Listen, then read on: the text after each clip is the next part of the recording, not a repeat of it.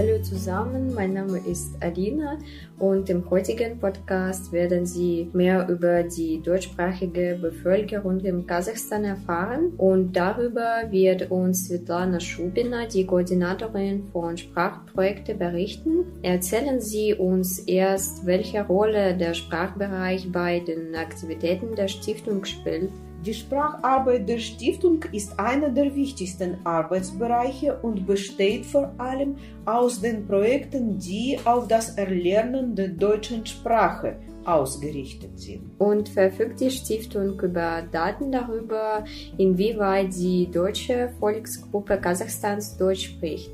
Es ist kein Geheimnis, dass aus historischen, politischen und demografischen Gründen die sprachliche Assimilation aller Altersgruppen und soziale Schichten der ethnischen Deutschen in Kasachstan betroffen hat. Und laut der umfassenden soziologischen Untersuchung aus dem Jahr 2018 konnten sich nur 16,9 Prozent der deutschen Bevölkerung in Kasachstan über alltägliche Themen verständigen, auf Deutsch schreiben und einfache Sprache verstehen, wovon nur 12 Prozent Deutsch für familiäre Kommunikation nutzen. Aber erst letzte Woche haben wir die Ergebnisse der letzten Umfrage zusammengefasst und die Situation hat sich erheblich verbessert. 76 Prozent gaben an, dass sie sich in einfachen Alltagsthemen verständigen, auf Deutsch lesen und schreiben können. Und schon 39 Prozent haben begonnen, sich in der Familie auf Deutsch zu verständigen.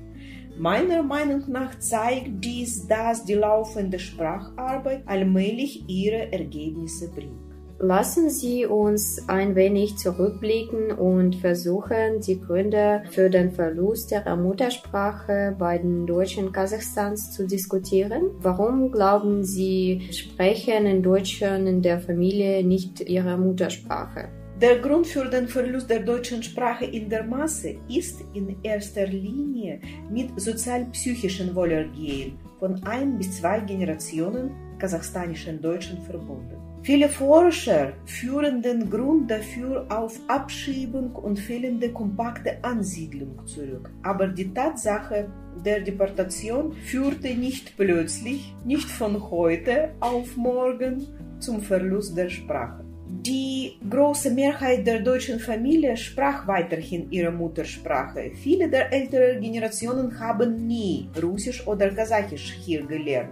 Und in den Familien der zweiten Generation sprachen die Eltern meist Deutsch und die Kinder antworteten schon auf Russisch. Es wuchs eine Generation heran, die zwar Deutsch verstand, aber nicht Deutsch sprach.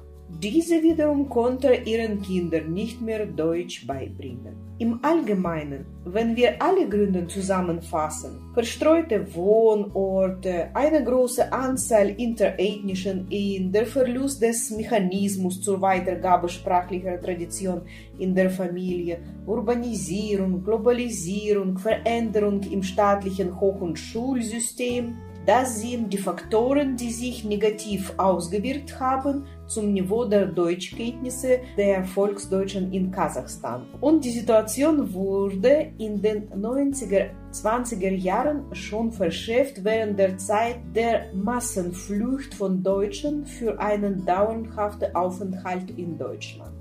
Sie haben gesagt, äh, dass sich die Situation mit der deutschen Sprache unter den Deutschen Kasachstans laut der letzten Umfrage verbessert hat. Welche konkrete Arbeit und welche Projekte führt die Stiftung in dieser Richtung durch?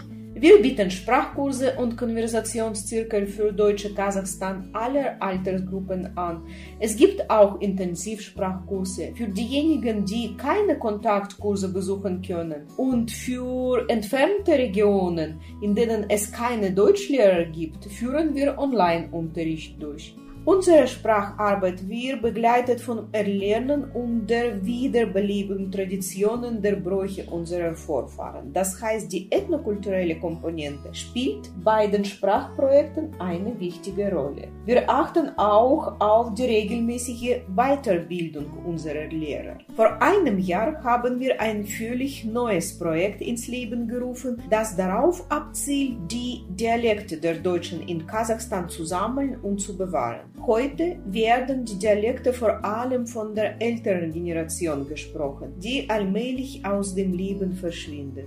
Und wenn wir es jetzt nicht bewahren, werden wir dieses kulturelle Erben unwiderruflich verlieren. Und in den letzten Jahren haben wir auch zahlreiche ethnokulturelle Materialien für den Einsatz im Unterricht entwickelt. Dies ist eine große Hilfe für unsere Lehrer. Ich kann jetzt sagen, dass die Spracharbeit der Stiftung Ergebnisse zeigt. Vielen Dank für dieses interessante und informative Gespräch.